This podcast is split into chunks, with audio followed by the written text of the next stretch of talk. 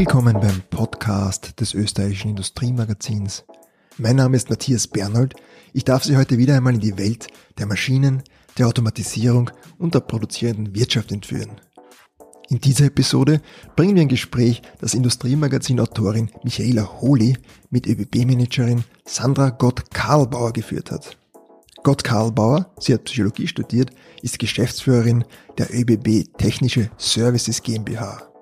Damit ist sie, wenn man so will, die oberste Werkstattleiterin der Bundesbahn und Herrin über 4000 Technikerinnen und Techniker, die die Schienenfahrzeuge der Bahn bauen, entwickeln und warten.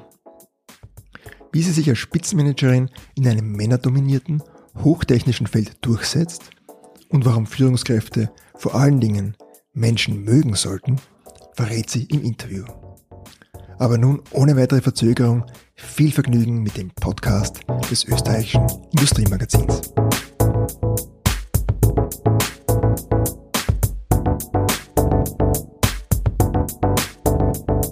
Ich sitze hier in der Redaktion des österreichischen Industriemagazins äh, mit einer der 100 wichtigsten Managerinnen Österreichs, Sandra Gott-Karlbauer. Vielen Dank, dass Sie heute hier sind. Ja, herzlichen Dank für die Einladung. Ich freue mich, dass ich da bin. Frau Gott-Karlbauer, Sie haben einen doch sehr techniknahen Job in einer recht klassischen Männerdomäne, würde ich mal sagen, ähm, die wahrscheinlich noch keine oder wenige Frauen an der Spitze hatten. Erzählen Sie doch bitte mal unseren Hörerinnen und Hörern, wie Sie dazu gekommen sind. Ja, also begonnen habe ich nicht klassisch technisch. Äh, ich habe nach der Matura Wirtschaft studiert und auch kurz Psychologie, zwei Jahre Psychologie und sonst Betriebswirtschaft und bin nach dem Studium kurz nach Barcelona gegangen und von dort dann nach Deutschland zu Roland Berger und war in der Unternehmensberatung tätig und war dort dann für äh, die Sanierung von Unternehmen verantwortlich und bin dann nach sechs Jahren circa nach Österreich zurückgekommen und war dann bei Siemens verantwortlich für den Nahverkehr weltweit als CEO und vor zwei Jahren bin ich zur ÖBB gekommen. Wie geht's Ihnen als Frau in dieser Branche? Ist das ein Thema für Sie oder auch für andere? Werden Sie öfter darauf angesprochen? Na, ehrlich gesagt nicht. Ähm, das, als ich bei Siemens das erste Mal in äh, weltweit der CEO-Position gekommen bin im Mobilitätsbereich, da gab es schon Fragezeichen, äh, ob es denn möglich ist, als Frau wirklich ein Technikunternehmen mit tausenden Mitarbeitern zu führen. Das hat sich dann aber relativiert. Äh, ich war damals vor allem auch noch sehr jung, ich war 37. Äh, jetzt dann habe ich mir doch eine bestimmte Reputation erarbeitet über all die Jahre. Und daher, als ich bei der ÖBB zuerst kurz in der Strategiefunktion und jetzt als Geschäftsführer der technischen Services gekommen bin, war das eigentlich kein Thema und ist es bis heute nicht. Wie hat sich das bei Siemens dargestellt? Also, dass Sie, äh, Sie sagen, das war doch irgendwie sozusagen, Sie waren eine Exotin und man hat sich gefragt, ob eine Frau das kann, wenn ich Sie richtig verstanden habe. Nein, nicht, ob, ob sie es kann, äh, sondern es war einfach ungewöhnlich. Äh, das heißt, in einem Unternehmen, wo in der Funktion seinerzeit eigentlich nur Männer waren und das nur Techniker, war es ungewöhnlich, einerseits äh, junge Frau, nicht Technikerin und keine Deutsche in dem Fall damals. Das war eine ungewöhnliche Kombination, hat aber eigentlich auch nie zu Problemen geführt, muss ich sagen. Welche Entscheidungen, aber auch welche Fehler haben Sie in Ihrer Laufbahn weitergebracht, würden Sie sagen? Puh, muss ich nachdenken. Welche Entscheidungen? Na, ich denke, Entscheidung war einfach auf mein Gefühl zu hören, ehrlich gesagt. Ähm, und darauf zu vertrauen, dass die, dass es gut wird bei dem, was ich ausprobiere. Also ein bestimmter Mut dabei. Ähm, das war sicher etwas, was mir geholfen hat. Äh, ich habe in dem Sinn keine Angst gehabt vor Entscheidungen. Und gerade wenn man gefragt wird, ob man in eine Position kommen will, die man davor so noch nicht gemacht hat, und da kommt jetzt wahrscheinlich das typisch Frau sein dazu, äh, dass man immer mehr als perfekt sein will, wenn man eine Position haben will oder denkt, das ist nötig. Ähm, das habe ich als solches nicht gehabt. Natürlich muss man qualifiziert sein, das ist schon logisch. Ähm, aber einfach das auszuprobieren, angstfrei auszuprobieren und äh, ich denke, das hat geholfen. Also als nicht als eine Einzelentscheidung, sondern es waren mehrere Entscheidungen dann dementsprechend, äh, die geholfen haben, glaube ich. Das Ausprobieren war das auch der Wechsel von sozusagen dem Beratungsgeschäft rein in, in einen Konzern?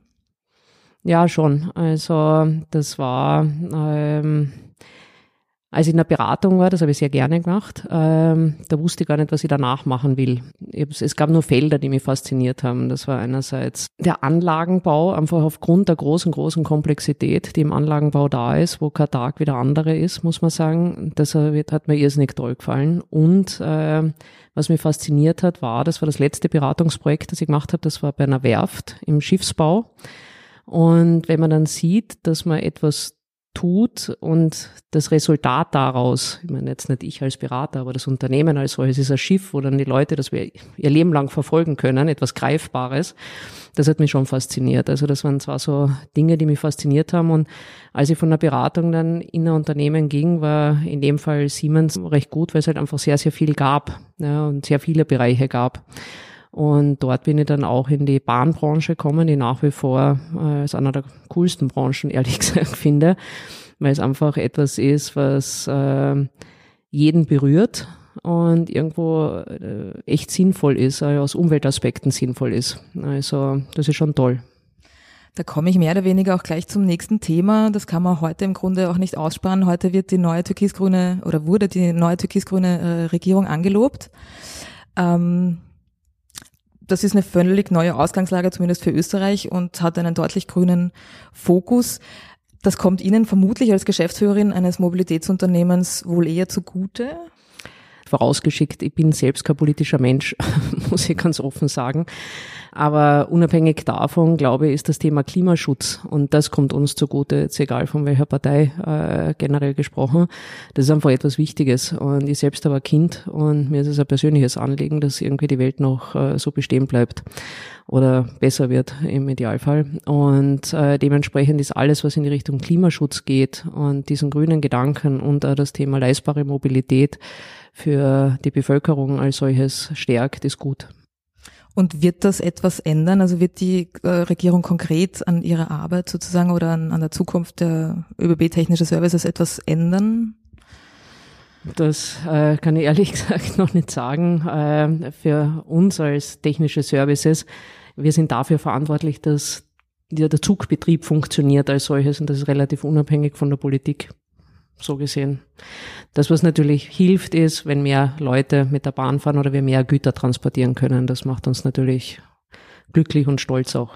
Wie sieht es denn in Ihren Unternehmen äh, beim Thema Nachhaltigkeit aus? Also Nachhaltigkeit beginnt schon einmal als solches mit unserem Unternehmensauftrag, nämlich äh, der CO2-neutralen Transport von Menschen und Gütern von unseren Fahrgästen. Und Daher ist es, wenn man so will, in unserer DNA. Es ist aber unabhängig von dem Auftrag, der unser Geschäftsmodell ja als solches ist, schauen wir auch, dass zum Beispiel die Energie, die wir beziehen, absolut umweltfreundlich ist. Das heißt, wir haben alles auf Ökostrom umgestellt in der ganzen ÖPB und auch bei mir in den Werkstätten schauen wir, dass wir äh, bei der Beleuchtung, beim äh, Stromverbrauch in den Gebäuden etc. eben auch sehr, sehr stark auf das Thema Nachhaltigkeit setzen. Äh, wie sieht bei Ihnen das Thema auch privat aus? Vielleicht bin ich wahrscheinlich sogar einer der besten Testimonials für die ÖPB, ganz offen gesagt. Ich fahre überhaupt erst seit eineinhalb Jahren Auto. Ich bin nämlich nie Auto gefahren und ich fahre bis heute ungern Auto.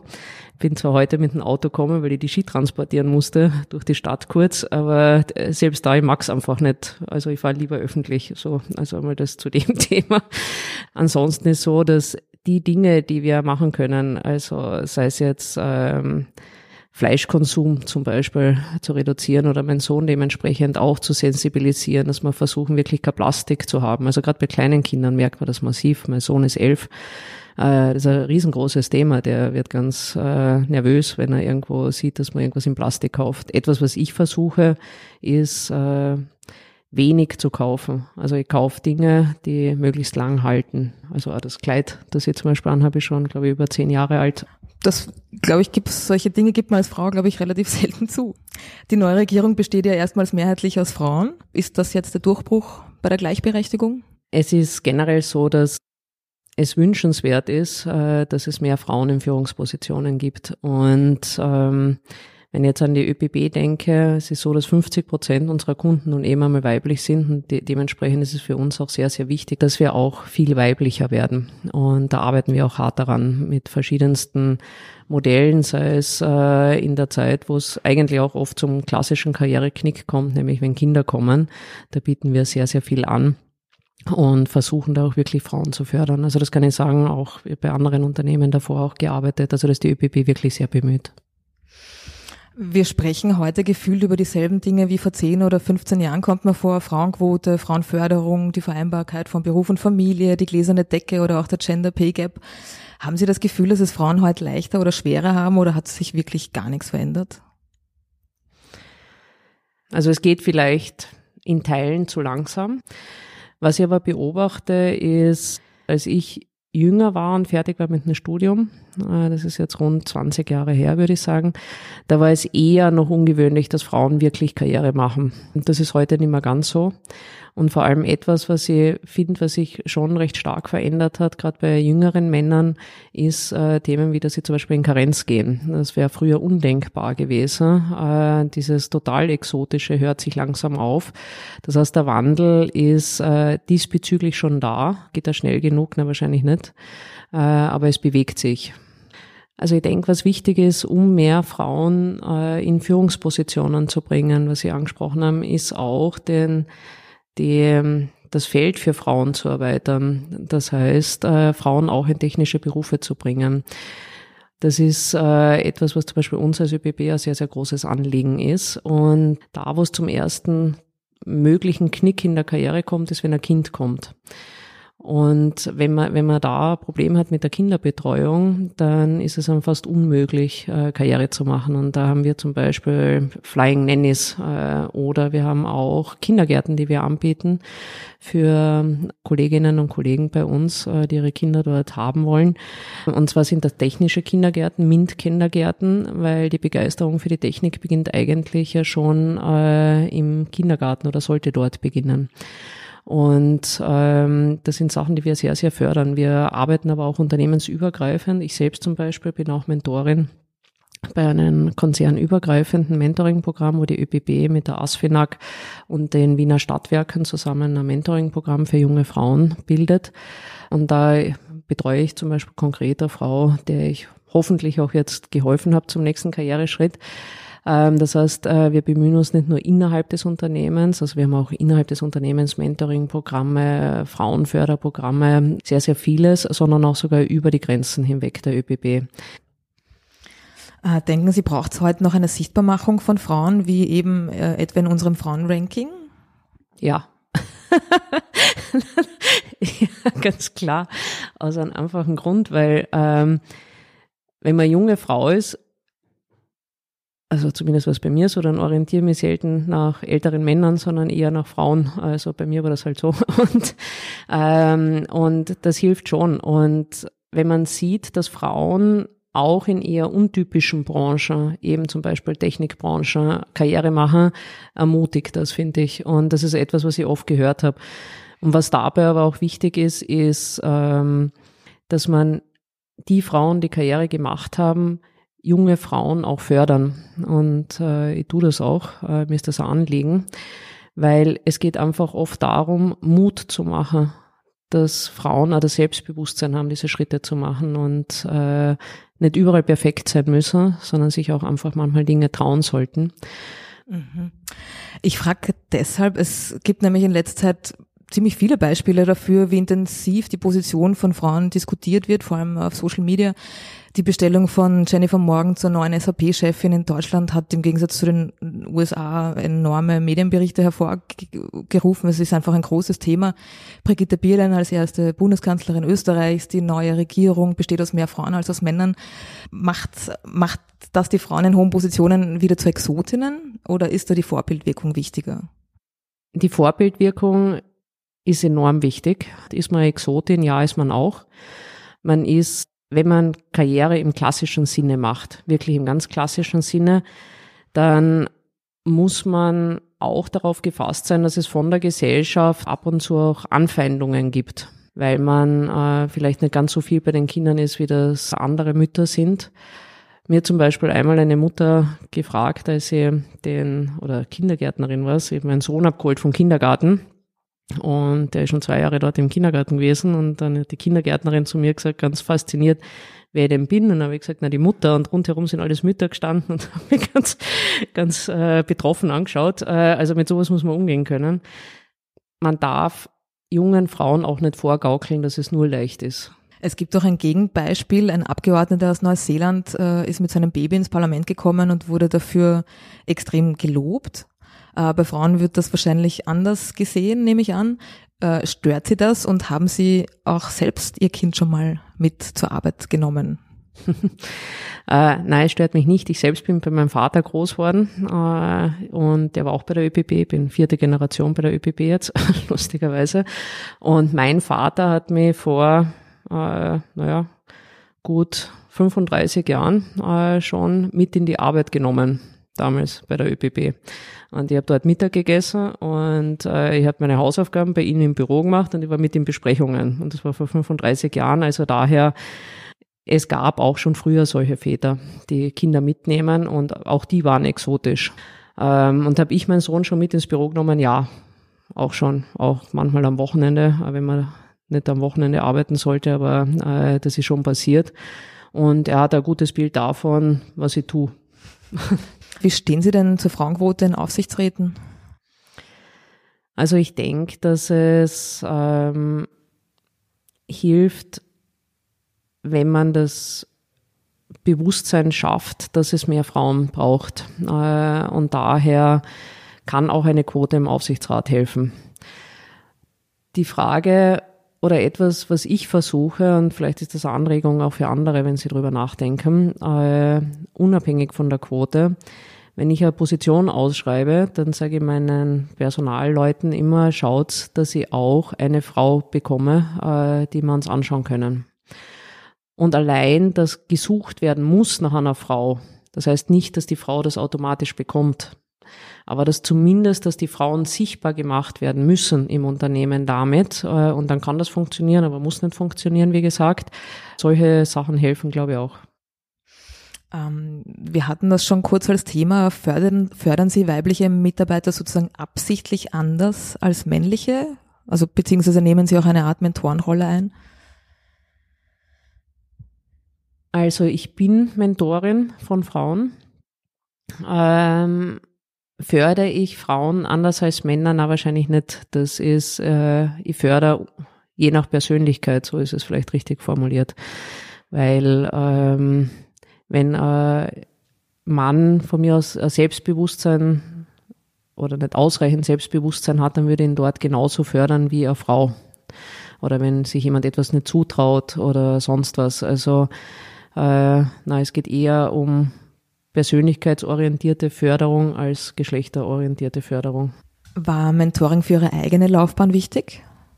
Ja, war sie. Also das war, als ich zurückkam nach der Schwangerschaft von meinem Sohn. Ähm, da muss man immer sehr darauf achten, dass Frauen dann nicht automatisch in eine Rolle kommen, die einfach nur, weil sie ein Kind bekommen haben mm, oder wo sie abgestuft werden, und die Frau oder mir hatte damals eine Frau sehr, sehr geholfen, da auch eine adäquate Position auch nach der Schwangerschaft zu bekommen.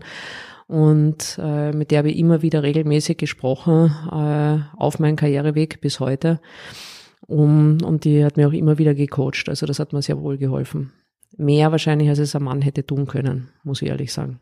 Haben Sie konkrete Netzwerke und denken Sie, dass die für ein Fortkommen wichtig sind? Also ich bin nicht in einem klassisch organisierten Frauennetzwerk, aber es gibt Runden, wo wir uns treffen und austauschen.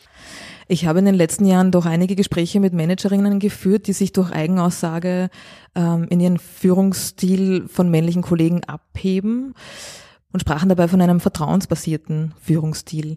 Würden Sie das bestätigen, beziehungsweise gibt es einen weiblichen Führungsstil?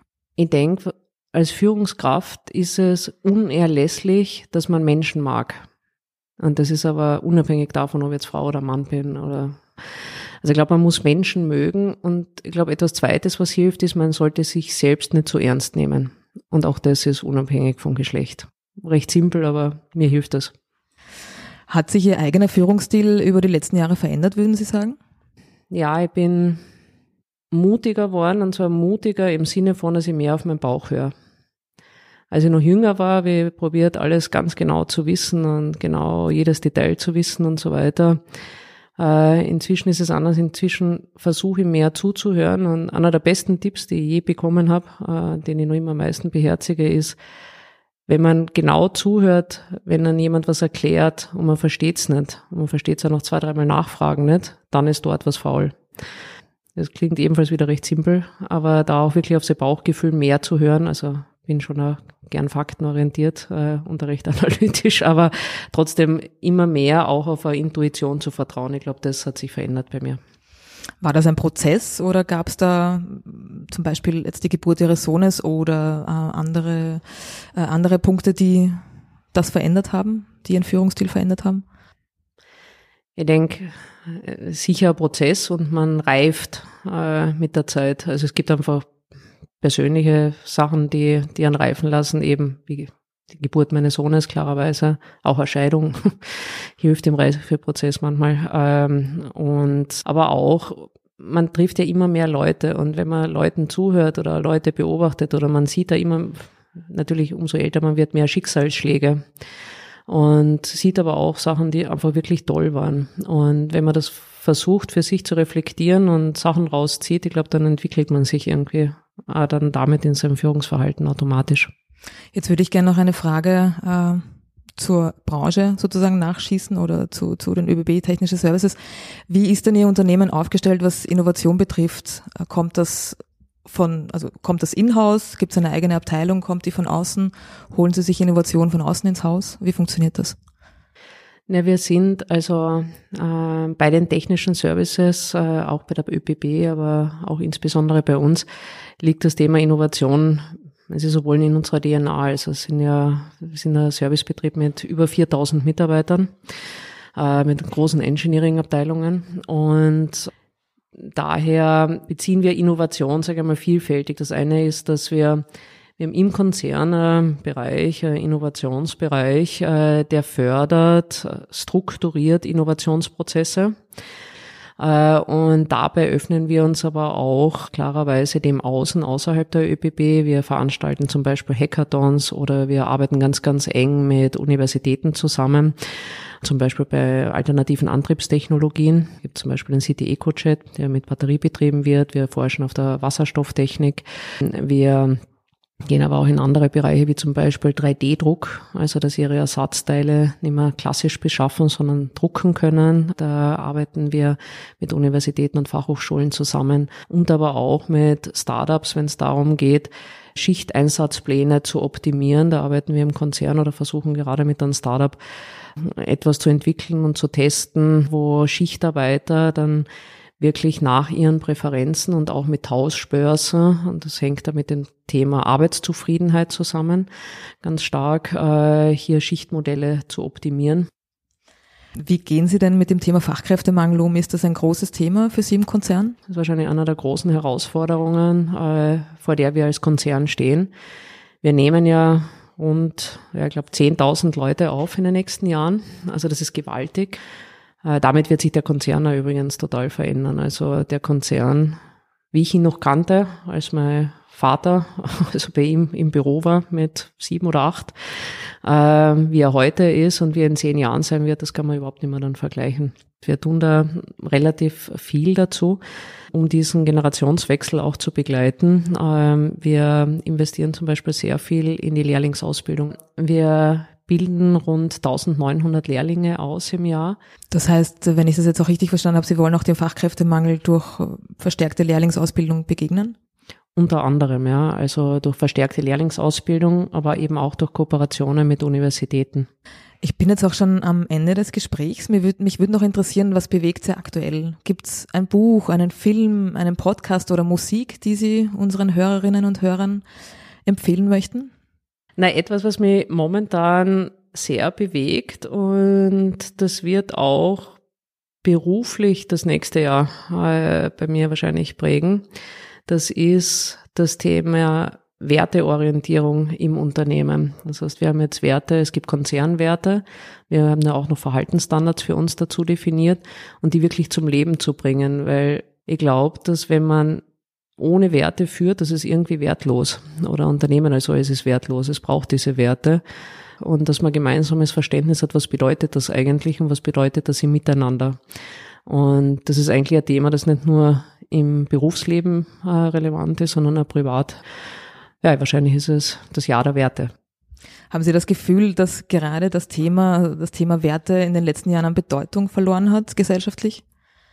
Naja, ob es gesellschaftlich an Bedeutung verloren hat, ja, kann sein. Also ich selbst habe mir einfach im Privaten durch eine Scheidung eben damit sehr auseinandergesetzt. Und ich denke, was sowohl im zwischenmenschlichen, also im engsten Familienkreis damit äh, die Relevanz der Werte, das kann man überall hin übertragen, das kann im gesellschaftlichen Miteinander, aber im beruflichen Miteinander sein. Ich denke, es ist wichtig, dass man einen bestimmten Konsens hat über bestimmte Werte. Liebe Frau Gott-Kadelbauer, vielen Dank für das Gespräch.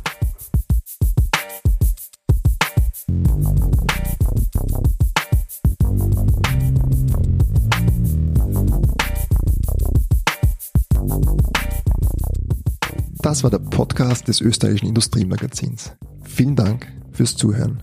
Produziert wird unsere Sendung von Matthias Bernhold, Michaela Holly und Rudolf Leudl. Zu finden sind wir auf den gängigen Podcast-Plattformen.